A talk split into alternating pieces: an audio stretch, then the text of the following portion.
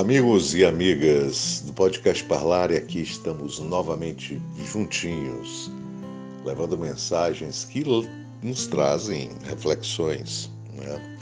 Eu tento apresentar, com base na minha ótica, reflexões sobre os textos que nós lemos aqui e que de alguma maneira pode ser útil para você que nos acompanha.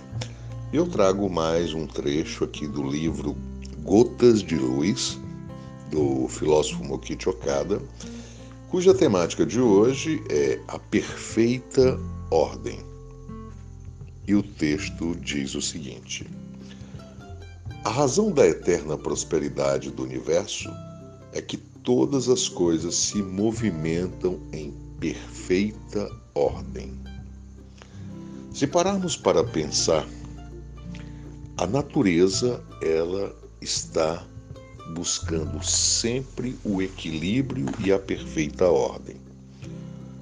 O que afeta a natureza, o que afeta os fatos naturais, basicamente é o homem, na sua ganância, no seu intuito de desenvolvimento exacerbado, leva-se a uma desordem.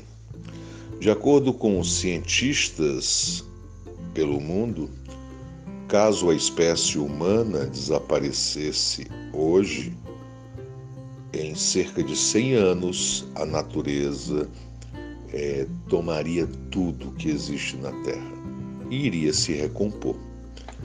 Os mesmos estudos indicam que o homem, ao longo de milhares de anos, conseguiu dizimar cerca de 99% das espécies animais e vegetais existentes na Terra.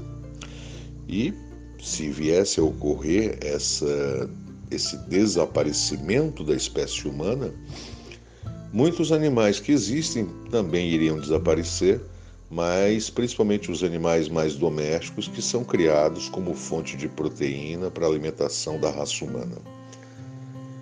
E essa interferência do homem não precisa ser estudioso, cientista para perceber que tem uma interferência ecológica enorme que pode ser percebida no clima, pode ser percebida na dizimação de florestas, no desmatamento, na poluição ambiental de rios, lagos, lagoas e do próprio mar. Aí nós temos o plástico que acaba sendo jogado nos mares e afeta principalmente animais como tartarugas, que acabam morrendo ingerindo isso. Então, se a espécie humana for dizimada por total, a natureza ela dá conta de assumir o seu papel na Terra. Porque se pararmos para pensar e refletir, nós não estamos em uma perfeita ordem. Estamos numa perfeita desordem do desejo de crescimento, produção exacerbada, lucros astronômicos, e para isso quem é sacrificada é a natureza. O homem, com certeza, para sobreviver, depende da terra, mas a terra não necessita do homem.